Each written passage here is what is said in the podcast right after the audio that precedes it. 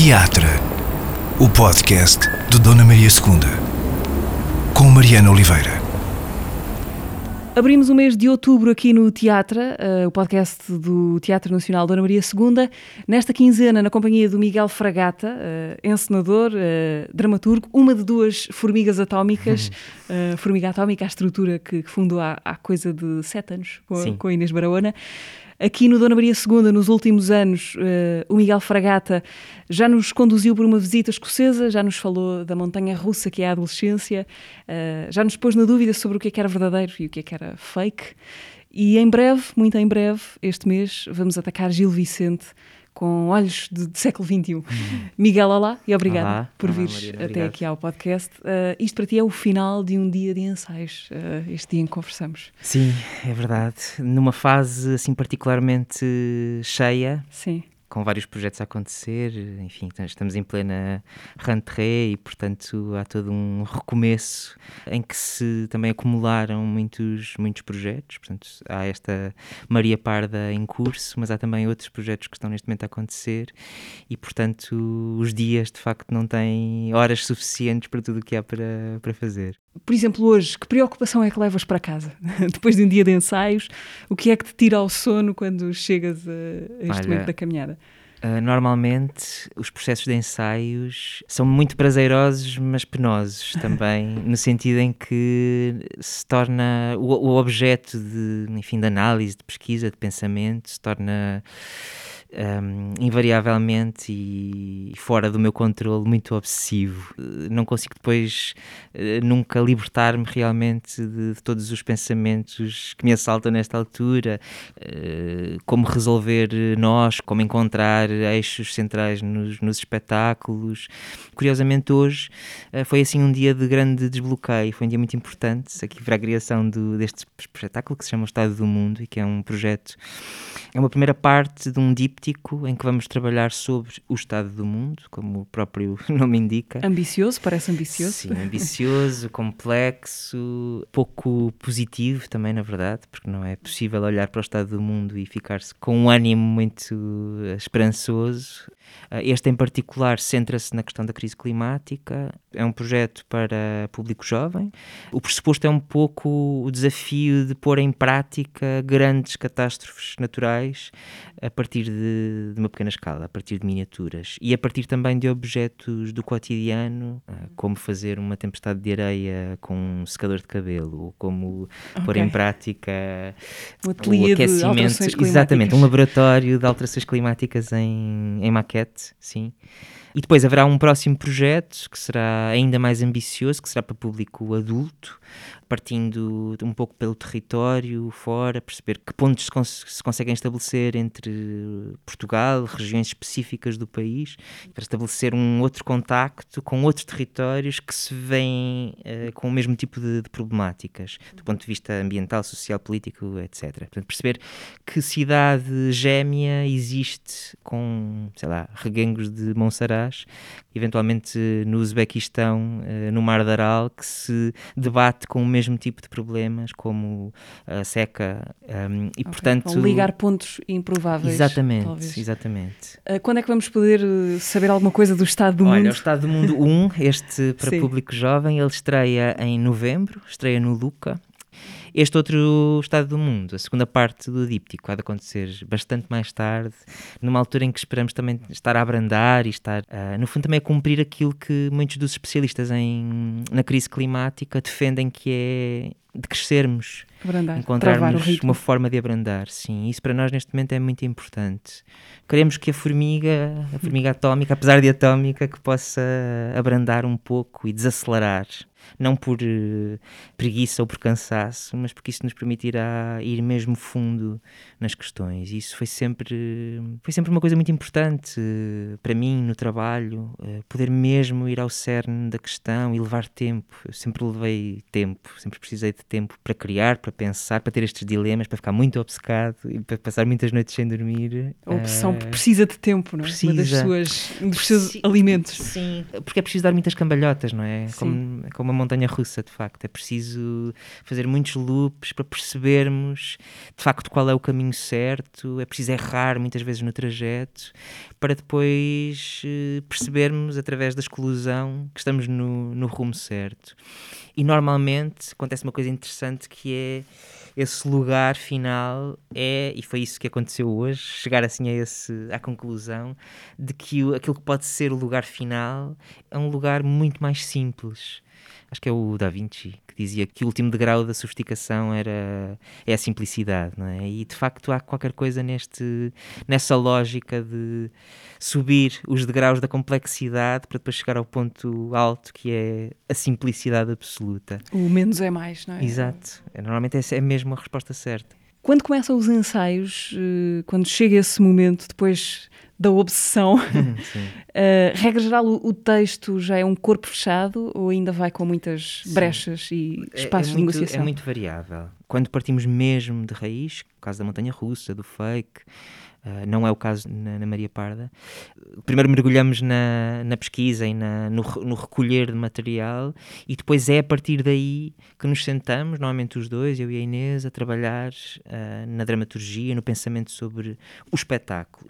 Pensando na Montanha Russa, que era um espetáculo sobre a adolescência, havia essa premissa, vamos trabalhar sobre a adolescência, vamos trabalhar a partir de, de diários de adolescentes, porque havia assim uma ideia minha de, de, início que era, por um lado, trabalhar com um material que seja muito uh, estriónico, como é a própria adolescência, não é? E aí ter a música, e então o espetáculo, a linguagem do espetáculo também se encontra a partir desse princípio, e ao mesmo tempo como é que podemos pôr isto em choque com uma outra, um outro tipo de linguagem que, pelo contrário, não seja uh, estriónico nem berrante, mas que seja íntimo. E então surgiu assim rapidamente a ideia dos diários e de juntar diários de várias gerações que pudessem ter sido escritos durante a adolescência tivemos a hipótese, aqui com a parceria do, do, Teatro Nacional, de fazer uma pesquisa enorme que levou um ano inteiro. Falaram com muitos adolescentes, muitos adolescentes foram a muitas escolas. Sim, criámos muitas objetos, experiências.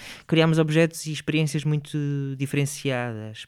Criámos pequenos espetáculos, pequenas formas, uh, muito curtas, de 15 minutos, que levávamos às escolas secundárias, que aconteciam sem aviso prévio, que entravam pela sala de aula dentro, interrompiam a aula, isto com a cumplicidade apenas dos professores. Os alunos e, não sabiam? Os alunos não sabiam e, portanto, a aula era interrompida, os atores entravam por lá dentro, neste caso eram atores tinham acabado de acabar uh, o curso de teatro, portanto também eram muito jovens, Sim.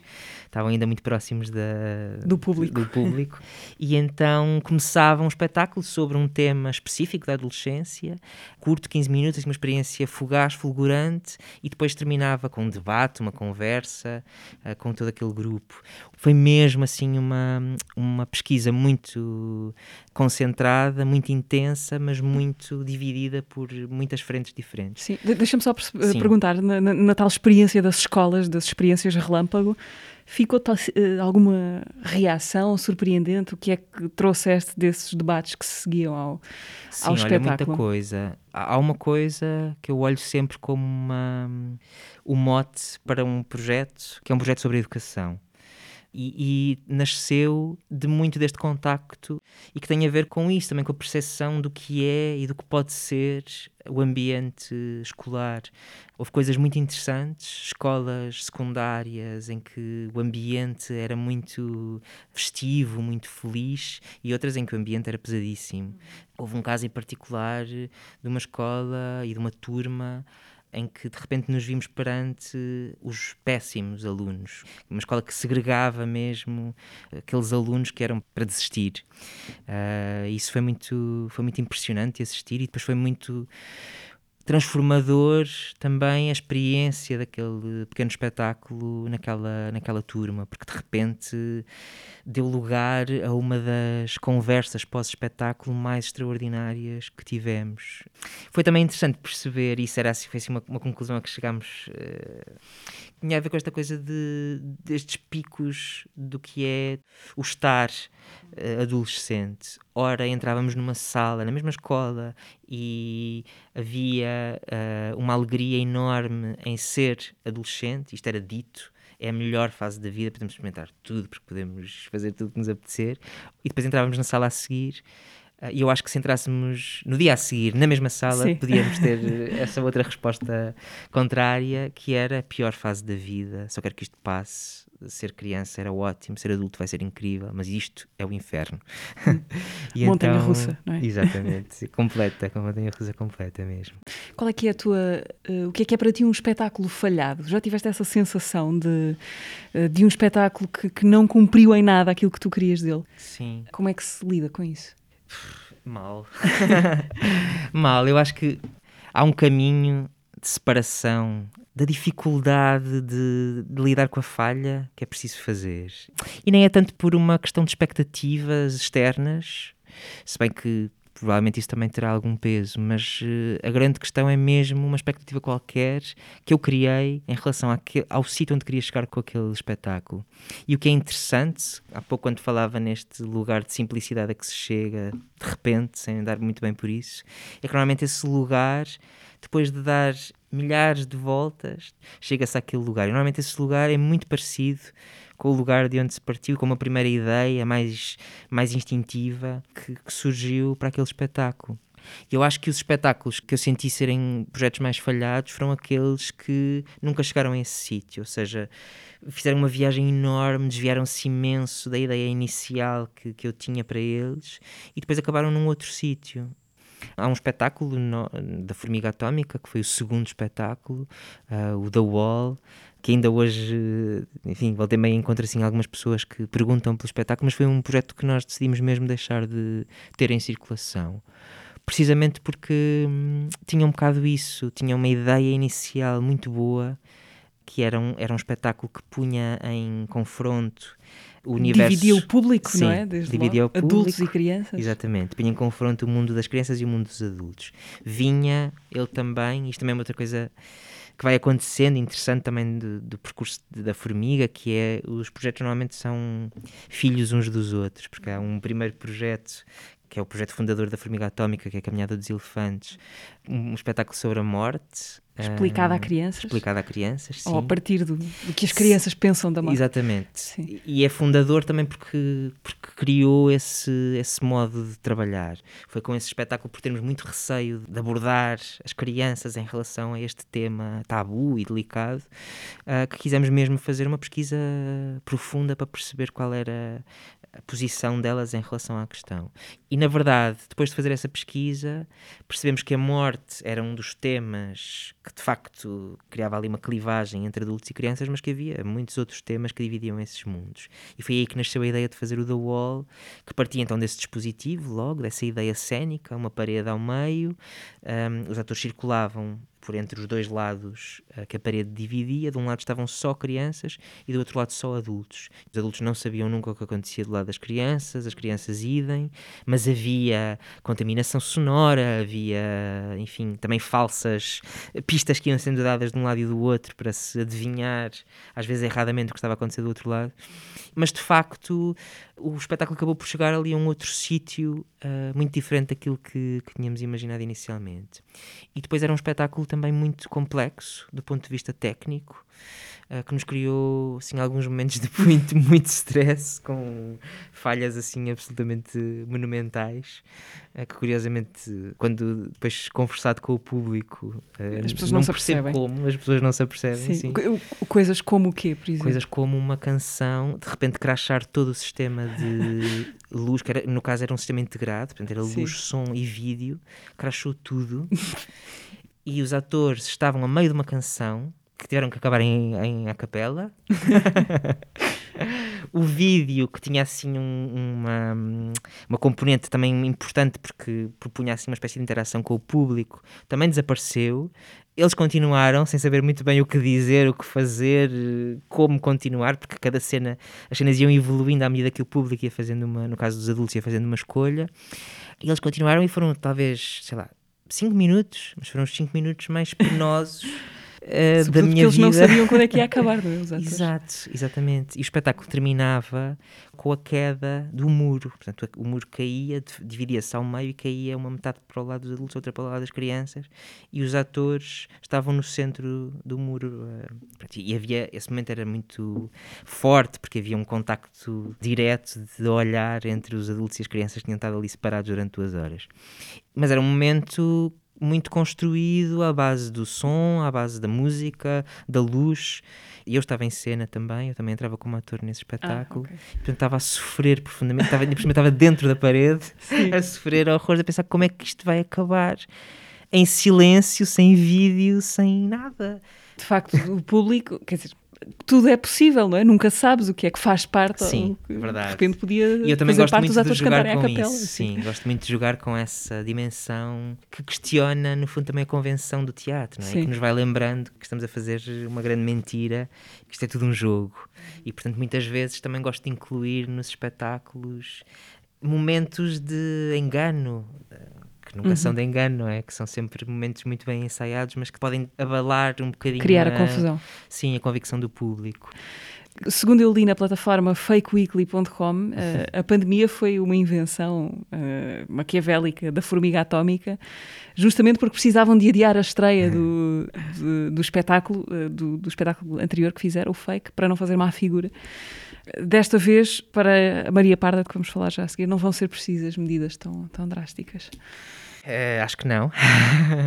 Mas a Maria Parda, na verdade, também sofreu com a pandemia, porque a Maria Parda também ficou suspensa à conta da, da pandemia. No caso do fake, nós Fakeweekly.com, eh, é lá que podem conferir estas, estas falsidades ou não. nós criámos essa, essa plataforma porque um- uma das atividades que desenvolvemos na pesquisa do fake foi a criação de uma espécie de redação Houve mesmo uma redação Houve daquela uma redação plataforma. de um jornal, sim, Sim. sim, só de notícias falsas. Portanto, foram pessoas que se, que se quiseram juntar a nós e depois deu lugar a esta plataforma, a Fake Weekly, que foi sendo alimentada também ao longo depois dos meses seguintes. E a ideia era, vai sendo alimentada até à estreia do espetáculo. Só que chegamos a março e uma semana antes de- do espetáculo estrear, já com o cenário montado no palco da Sala Garrett, eh, Pandemia. dá-se a pandemia, dá-se o, o confinamento, o call para ir toda a gente embora. O cenário ficou montado durante não sei quantos meses ali na, no palco e o espetáculo não, não pôde estrear. E na verdade, há um fundo de verdade nessa notícia, notícia. porque nós teríamos estreado o espetáculo e eu acho que não me teria envergonhado do espetáculo, mas a pandemia permitiu uma, um distanciamento que foi muito importante. Nós depois, quando retomamos ensaios, voltámos a olhar para o texto, fizemos cortes, fizemos adaptações, portanto permitiu-nos também ter assim um olhar distanciado e no fundo estrear com uma outra calma, tranquilidade que não teria sido possível nessa altura. Vamos à Maria Parda, Miguel. Uh, o Pranto Maria Parda já foi assunto aqui há uns meses no podcast, na conversa com a Capicua, que fez a música para o espetáculo, não só ela, mas também ela. Uh, o Pranto de Maria Parda é a próxima jogada da Formiga Atómica aqui no Teatro Nacional, estreia-se em finais de outubro. O Pranto de Maria Parda de Gil Vicente é de 1521, este teu, vosso Pranto Maria Parda é 2021. Quem é a Maria Parda de um e de outro? Sim. Uh, e como é que ela fez esta viagem de 500 anos? Sim, este, o projeto nasceu de um desafio do, do Tiago Rodrigues para pegar neste texto. Era este texto em específico? Era este texto, sim. E eu, na altura, o meu primeiro instinto foi eh, dizer que não, recusar, porque a minha relação com Gil Vicente é, é péssima. Ainda é? Não, não, já não é tanto, mas, mas nunca seria um autor que eu escolheria. Porque acho que, à semelhança de muitos portugueses e muitos eh, estudantes de teatro em particular, tive sempre uma experiência que não foi muito interessante. Não foi na escola secundária de leitura dos textos, não foi enquanto espectador ao ver os primeiros espetáculos de teatro, eh, que normalmente eram assim, umas charupadas de Gil Vicente que. E também não foi enquanto estudante de, de teatro, nunca foi um autor que me entusiasmasse, precisamente porque eu achava, porque achava sempre as figuras dele muito cristalizadas, muito estereotipadas. Mas havia aqui uma, um nó que eu achei que podia ser interessante logo à partida, que era por um lado, pensar precisamente nesse desafio, não é? Como pegar num autor com o qual eu não tenho grande, grande relação e que volta é que se pode dar a isto. E depois, como é que se pode olhar para a cidade, porque a Maria Parda fala sobretudo da cidade e de uma relação com uma cidade que ela já não reconhece como é que se pode hum, pegar nisso e falar sobre a cidade de hoje? E nessa altura, antes da pandemia, havia já uma Lisboa muito transformada, não é? Havia uma Lisboa uh, refém do turismo, refém da gentrificação, uma Lisboa cada vez mais homogénea, mais igual a todo lado, cada vez mais branca, cada vez mais limpa e portanto começou-me a interessar eh, falar sobre isto e falar sobre e pegar neste texto. E depois também pensei que se calhar o preconceito que eu tinha em relação a Gil Vicente podia ser o mote para tudo como falar de preconceito a partir, a partir daqui. Isto porque havia também uma premissa clara à partida, lançada pelo Tiago, que era a protagonista da, da, da peça seria a Cirila Bossuet, que é uma atriz com quem eu já tinha trabalhado precisamente quando ela já era estagiária cá no Nacional, e portanto tinha sido uma experiência ótima, sempre muito, muito fácil, muito prazerosa, e portanto havia este desejo também de trabalhar sobre a questão da negritude, a questão da presença da mulher negra na cidade de Lisboa e, de alguma forma, também restituir isto na, na ideia, quando o convite foi feito, uma certa justiça no sentido da própria Maria Parda, porque é uma personagem que tem sido sempre vista como uma personagem de uma mulher negra ou de uma mulher racializada, de uma mulher mestiça, apesar de ser um termo que eu aprendi a odiar. Embora isso não portanto, esteja exatamente no texto, não é? Essa... Não, isso é que foi também uma descoberta interessante. Por um lado havia essa, esse, enfim, esse consenso, desejo, esse consenso, sim. E rapidamente percebemos isto porque o espetáculo uh, foi criado, mais uma vez, a partir de uma longa pesquisa. Veio um, um grupo de consultores bastante incrível, que começava com, com o José Camões, uh, com o professor José Camões, especialista em Gil Vicente, e depois uh, uma série de pessoas ligadas à questão do, do racismo. O Mamadou Ba, a Joana Gurjão Henriques, pelo seu trabalho jornalístico, a Silvia Maeso, que está ligada à Universidade de Coimbra, que é socióloga e que trabalha muito sobre a questão da, da lei uh, antirracista e também a Marta Araújo, que tem trabalhado muito a partir dos manuais de, de história e, de, e de, de, enfim, dos vestígios racistas no, nos manuais de história começámos por fazer esse, esse trabalho. Uma das coisas que, ao, ao, analisar Gil Vicente, que ficaram claras desde o início, foi que de facto não há indícios absolutamente nenhums no texto do Gil Vicente para lermos a Maria Parda como uma mulher eh, mestiça, racializada.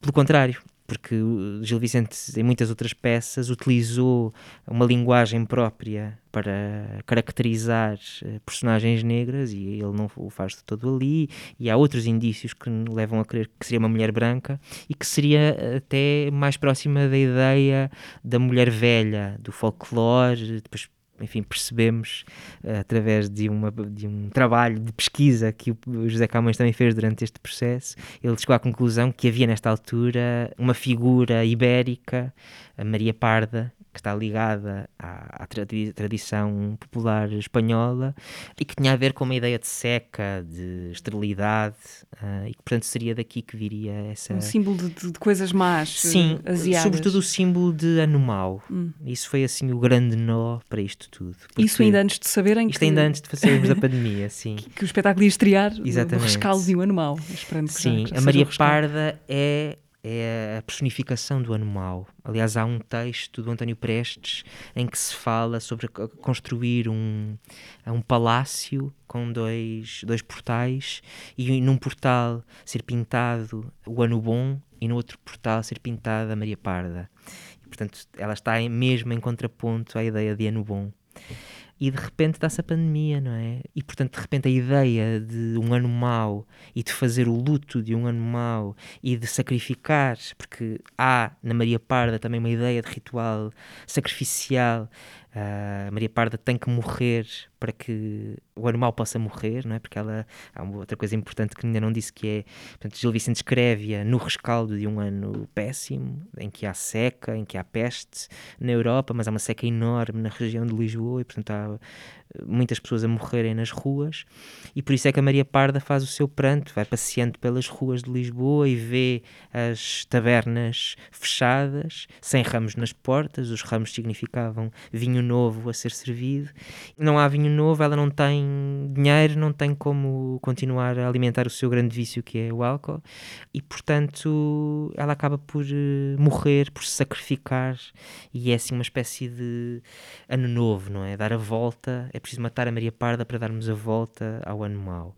Se juntarmos a isto o paralelismo quase óbvio com, a, com 2021, exatamente 500 anos envolvidos, e se pensarmos que não Gil Vicente, mas a tradição ao longo dos séculos foi insinuando que a Maria Parda, para além de ser mulher, o símbolo do ano mau é uma mulher, já não há de ser por acaso, e é uma mulher negra, enfim, estavam aqui reunidos todos os ingredientes para falarmos sobre, sobre os temas que de facto interessa falar neste momento.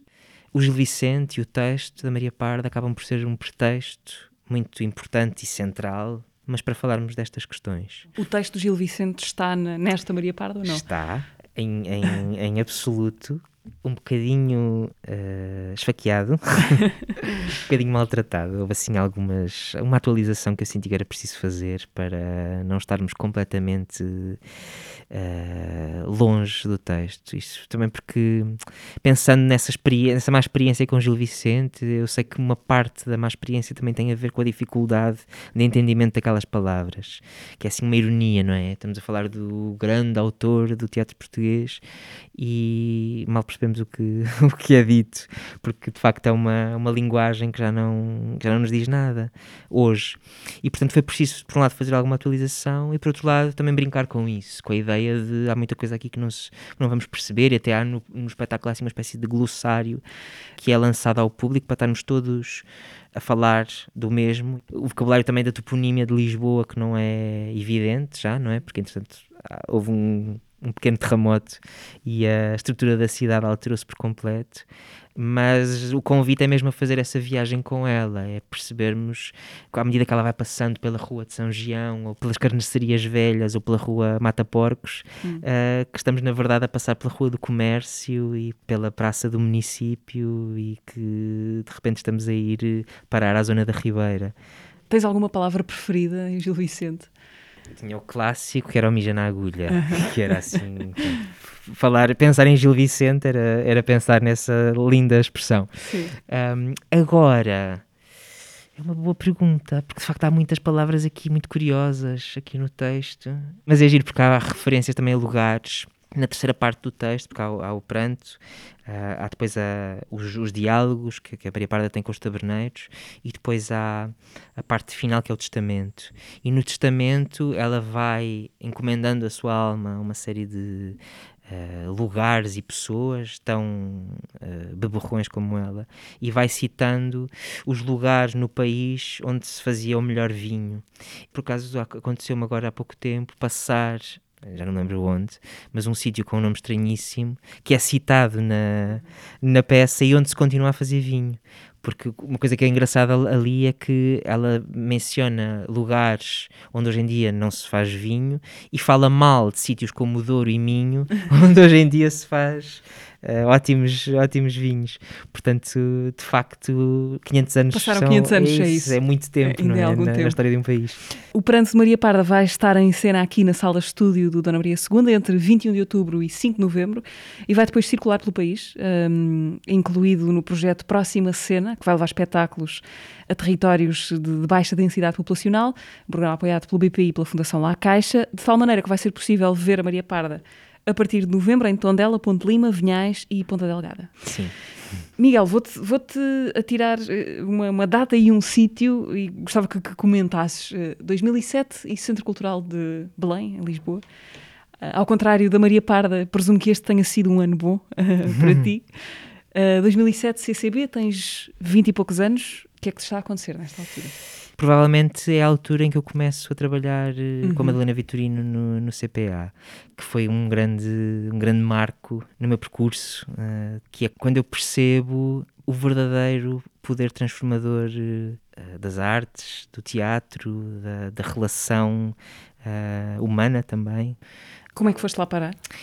Completamente por acaso. A Madalena precisava de um ator para um. Já tinhas feito a tua formação na, Já na escola tinha acabado, sim, tinha acabado há algum tempo, estava sem trabalho e a Madalena precisava de um ator, estava a fazer assim umas, umas audições e eu fui e entendemos-nos bastante bem e fiquei nesse projeto e depois rapidamente comecei a ser eh, integrado numa série de outros projetos. O que era muito interessante no CPA que era este, este centro, que entretanto deu lugar à Fábrica das Artes, era haver, por um lado, assim, uma produção gigantesca, era um sítio mesmo de, de descoberta e de, de laboratório muito, muito forte. Havia imenso contacto também com companhias de teatro estrangeiras, e não só de teatro, não é? porque como era uma programação oferecida ao público jovem, havia de tudo.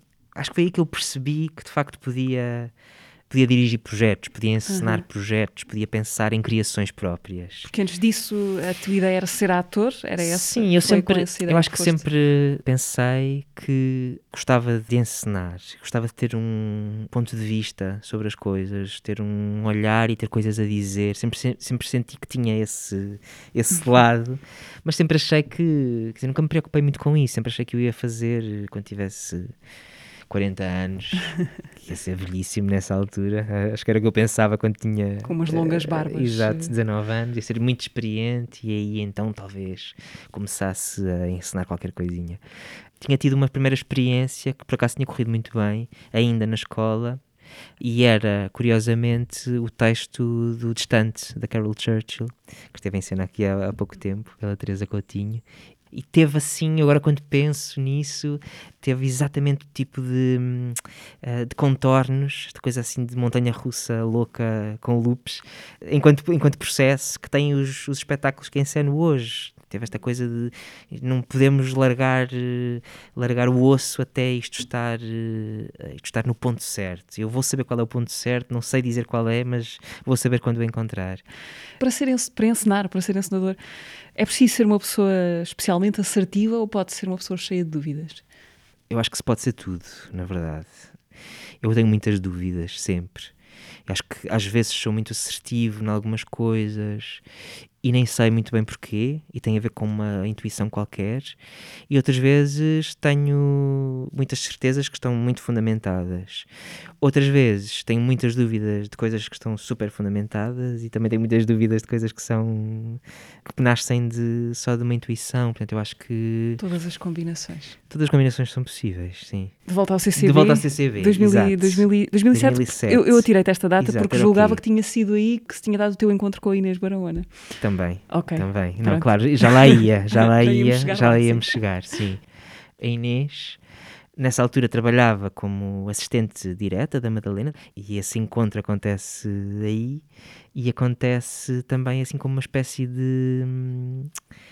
de momento ahá, não é? Ahá moment, assim de epifania. De repente eh, encontramos-nos e entendemos-nos em tudo na vida.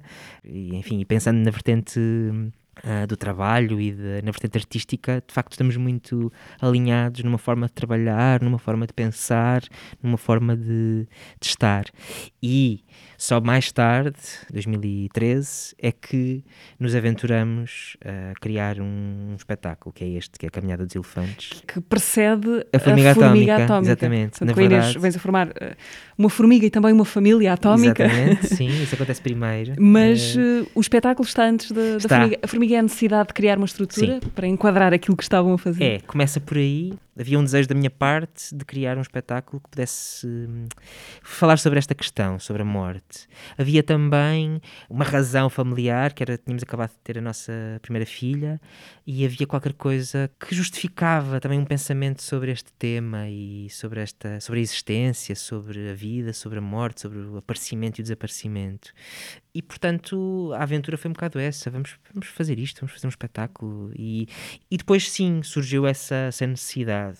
Por um lado, por uma questão prática, era preciso ter uma estrutura eh, de produção, mas por outro lado, havia já este desejo de perseguir este trabalho, de continuar, de continuarmos a trabalhar juntos. No fundo, também a perseguir estes temas que nos interessavam, esta relação entre, entre diferentes fases da vida, e portanto surgiu a formiga assim nesse, nessa altura, sem sabermos muito bem porquê, acho que. ou para quê. Antes sabíamos muito bem para quê e porquê, mas eh, não sabíamos muito bem que destino teria a para formiga onde? nessa fase. Exato, exatamente. Ou até quando? Exato. Qual é que é para ti, para vocês, o maior o, o desafio de, de escrever para a infância? Porque imagino que seja fazer um espetáculo exigente sem ser inacessível, interessante sem, sem ser aborrecido, infantil, mas sem infantilizar demasiado. Uhum. Parece-me que acontece à maioria dos, dos, dos, adultos é que a infância é uma porta que se fecha e nós deixamos de, de saber comunicar, perdemos o acesso àquela linguagem, Sim. àquele modo de pensar. Uh, já não nos lembramos como é que era e, e, e tornamos-nos muito desajeitados nessa relação, com muitos clichês naquilo que, que, dizemos ou que perguntamos às crianças. Tu não perdeste essa, não, essa porta não se fechou para uhum. ti, consegues pensar como sim, uma criança eu acho que ela, pensa? Eu acho que ela se fechou a dada altura, quando eu entrei na idade adulta, sim. Apesar de, pronto, sentir também que havia qualquer coisa na relação que conseguia estabelecer com, com as crianças que nunca foi acho eu, infantilizante, infantilizadora, ou de olhar para uma criança como para outro ser humano qualquer, de qualquer idade. Eu acho que essa é, assim, a grande chave para escrever para a infância, mas também para nos relacionarmos com as crianças.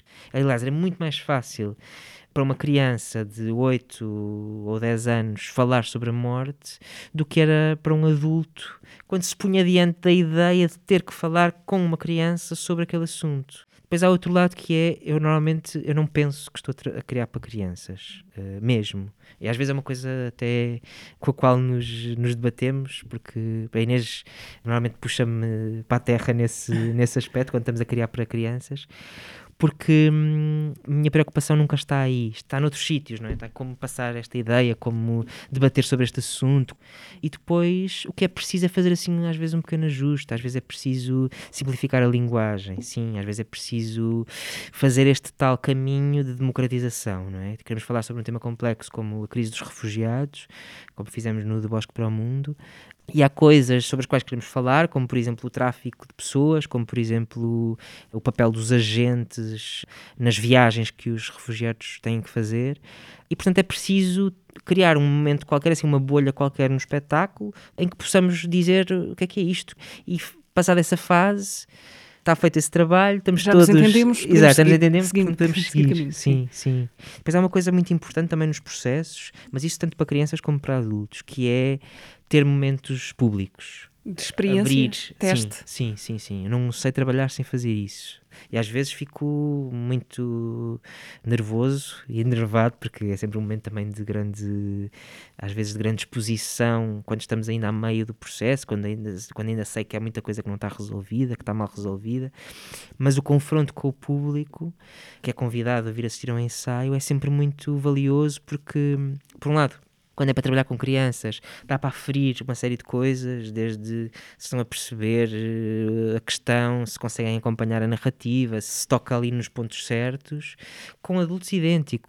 Se estamos a ser uh, claros, se estamos a ser demasiado óbvios, se é preciso uh, levar aquilo para o outro lado, se há momentos que eu imagino que vão ser momentos mais de alívio ou de comédia e de repente não têm, caem em saco roto, então é preciso mudar tudo são sempre assim momentos de grande, de grande importância e, de grande, e às vezes de viragem também no, no próprio processo. Uh, Miguel, uh, a tua filha mais velha já está à porta da montanha russa ou ainda falta? Ainda Dá falta um bocadinho. Está com 10 anos, está naquela fase em que começa tudo a mudar. ainda não está com os dois pés na montanha russa, mas já está, está na, na, fila. fila exatamente, está na fila para comprar o bilhete. Uhum. Achas não... que ter feito espetáculo te vai ajudar a encarar o, a montanha russa real?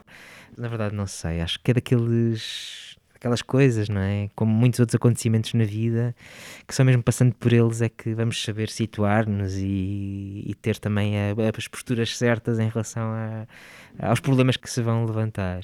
Eu acho que há uma coisa interessante que temos tentado construir com imensos erros e imensas falhas, com elas as duas, na verdade, mas com ela que está a aproximar-se mais dessa fase, que é construir uma relação que assenta numa ideia de clareza, de honestidade, de transparência, todos aqueles pontos, não é, de que falávamos há pouco, que são importantes na relação com as crianças, foi, foi sempre também uma coisa que naturalmente surgiu na relação com, com as nossas filhas.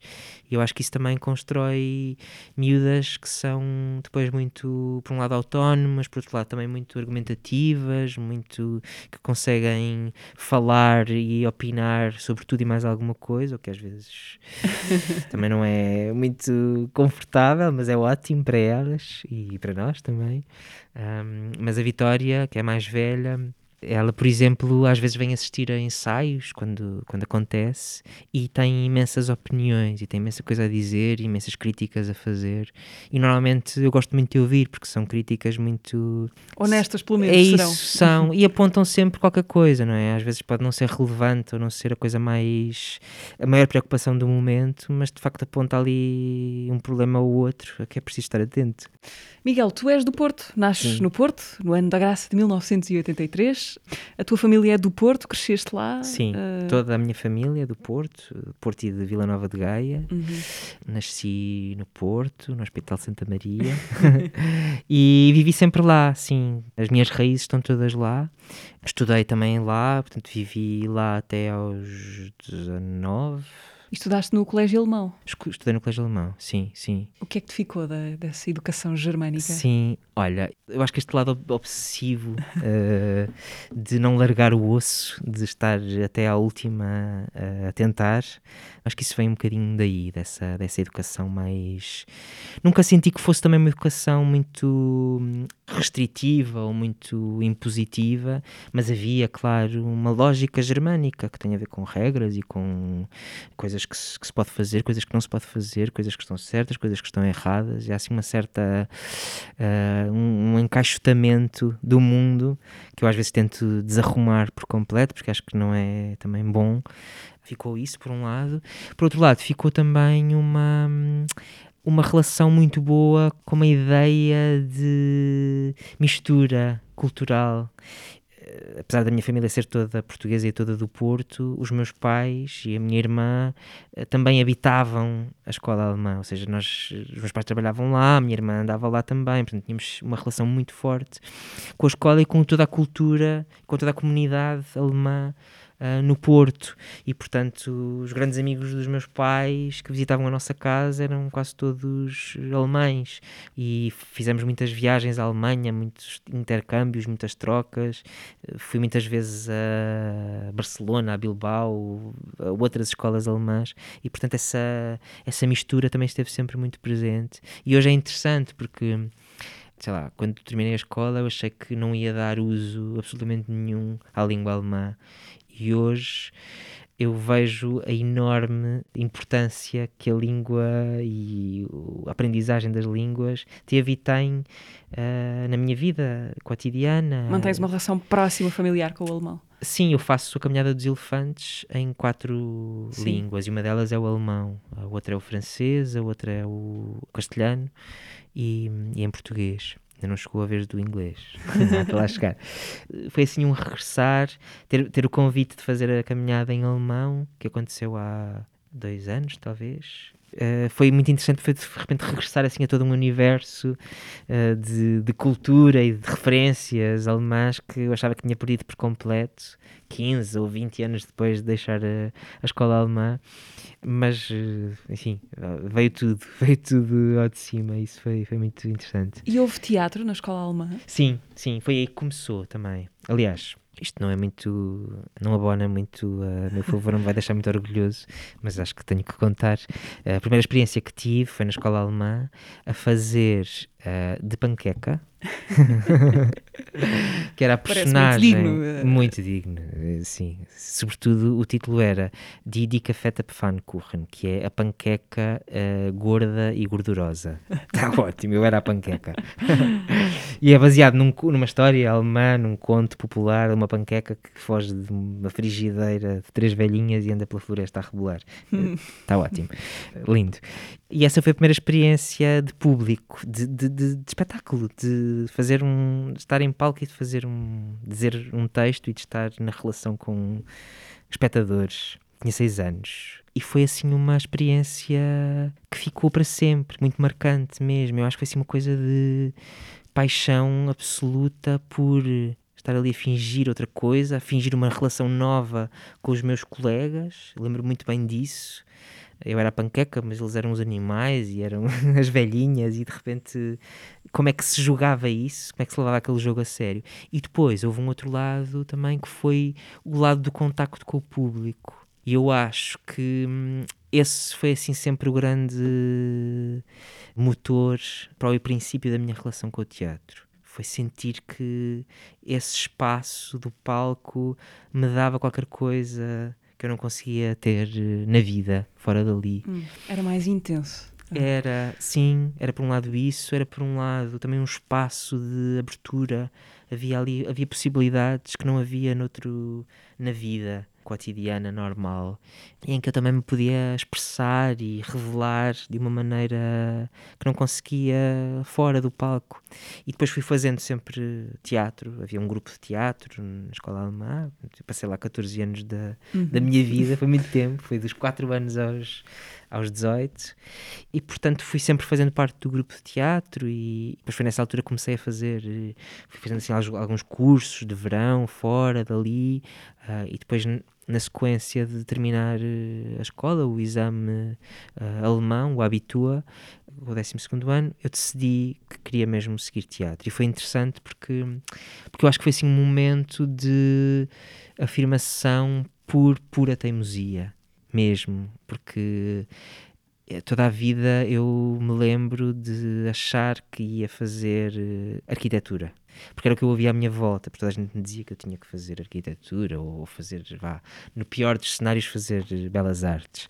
Mas depois de ter essa experiência da panqueca e depois de começar a fazer, começar a fazer teatro regularmente na escola, eu comecei a convencer me e a convencer toda a gente à minha volta que era aquilo que eu ia fazer. E era aquilo que eu ia fazer, ponto final.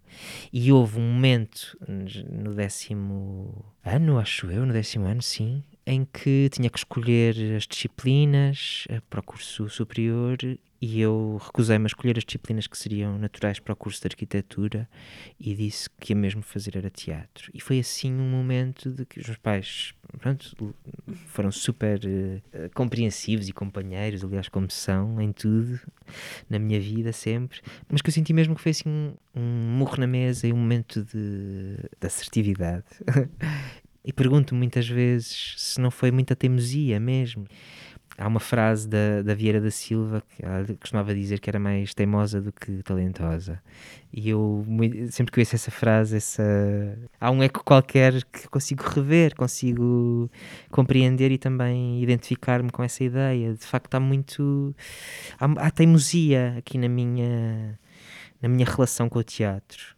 Mas lamentas em algum momento o arquiteto que podias ter sido? Não, não, mas sei lá, às vezes penso porque como há este lado assim de um certo sofrimento nos, Sim. proce- nos processos, há sempre uma altura em que eu penso eu não devia fazer isto, eu não devia estar a fazer isto, eu devia estar a fazer outra coisa e às vezes ainda penso se calhar devia fazer um curso de belas artes e tornar-me eh, arquiteto, acho que não, mas se calhar Quando chegares aos tais pintor. 40 anos, uma vez que já encenaste, eh, Exato, já podes. já posso, exato, mudar de rumo, fazer o loop na montanha russa, não é? Uh, Miguel, vamos uh, parar um minuto para reviver a conversa que tivemos aqui no episódio anterior do podcast com a Joana Craveiro, que está neste momento também, curiosamente, a falar do fulgor da juventude, com a Juventude Inquieta, a partir do texto de Augusta Beleira, há de estar em cena aqui na Sala Garrett, e foi assim a conversa com a criadora e diretora do Teatro do Vestido.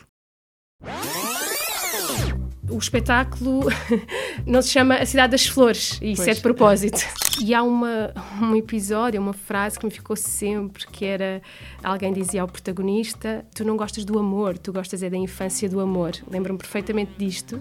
Eu tenho muito receio do pessimismo que nos paralisa. Tenho tanto receio desse, desse pessimismo como do otimismo que nos faz não ver nada ou nos faz desvalorizar este sentimento de querer pertencer. Eu sempre tive isso muito forte, querer pertencer a um coletivo.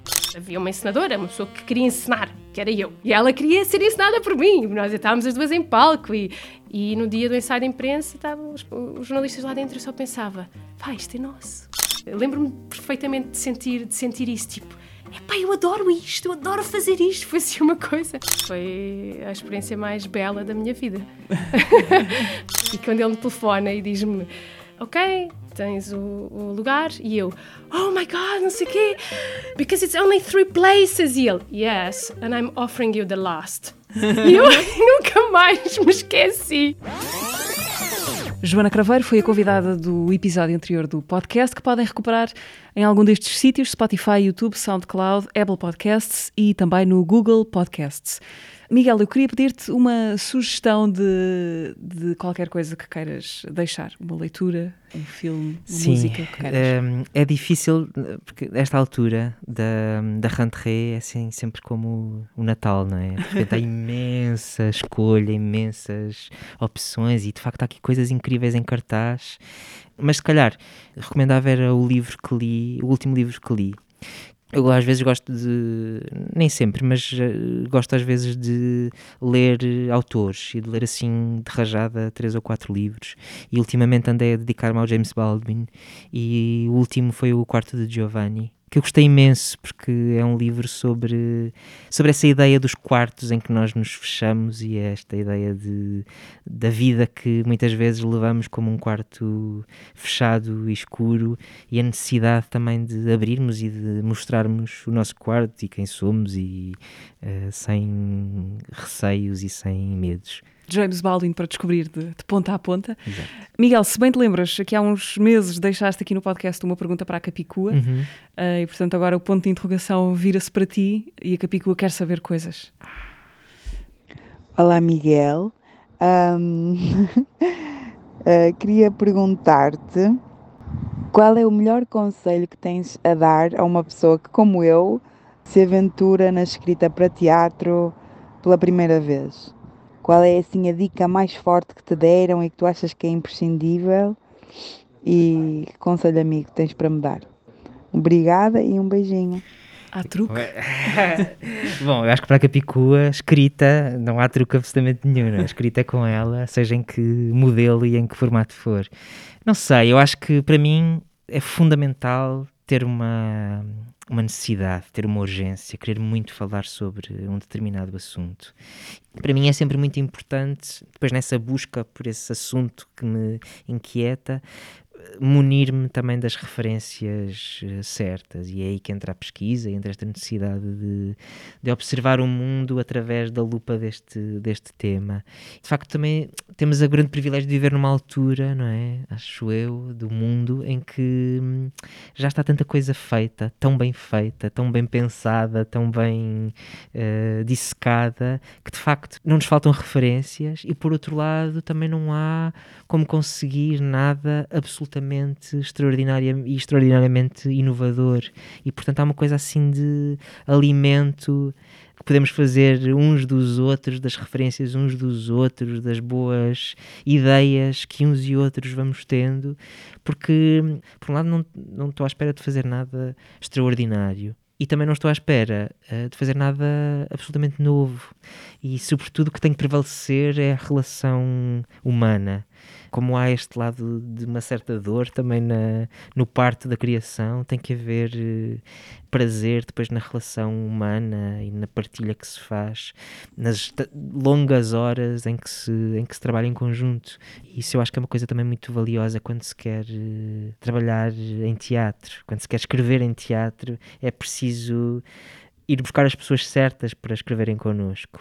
Miguel, última coisa. Se, se tu pudesses, por um- uma possibilidade extraordinária de, de viagem no tempo, uh, estar sentado na plateia a assistir à tua estreia como panqueca uh, na escola alemã. Querias ir dizer-te alguma coisa no final? Não sei, na verdade, se calhar uh, diria qualquer coisa como diverte-te, aproveita o lado bom.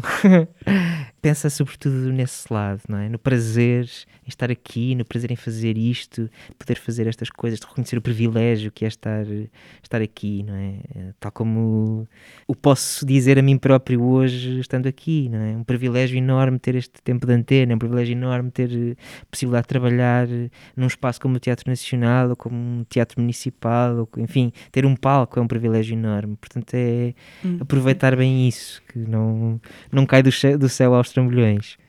A palavra de Gil Vicente, não sei se te ocorreu entretanto alguma. Prantear. Okay. Prantear é uma palavra maravilhosa. Essa acho mesmo linda. Prantear. Uhum. Eu só quero prantear este mal que é muito estoca diz a Maria Parda para começar o seu pranto. Miguel, muito obrigada. Uh, espero que, que, que, termine com muita alegria esse pranto que vai estar aqui em breve no Dona Maria II. O pranto Maria Parda vai chegar à sala estúdio do Dona Maria entre 21 de outubro e 5 de novembro. Hoje estivemos com o Miguel Fragata, um dos fundadores da, da Formiga Atómica. O podcast do Dona Maria II volta daqui a 15 dias. Podem seguir-nos e subscrever uh, o podcast nas plataformas Spotify, SoundCloud, YouTube, Apple Podcasts e Google Podcasts. Miguel, obrigada. Obrigado, Mariana.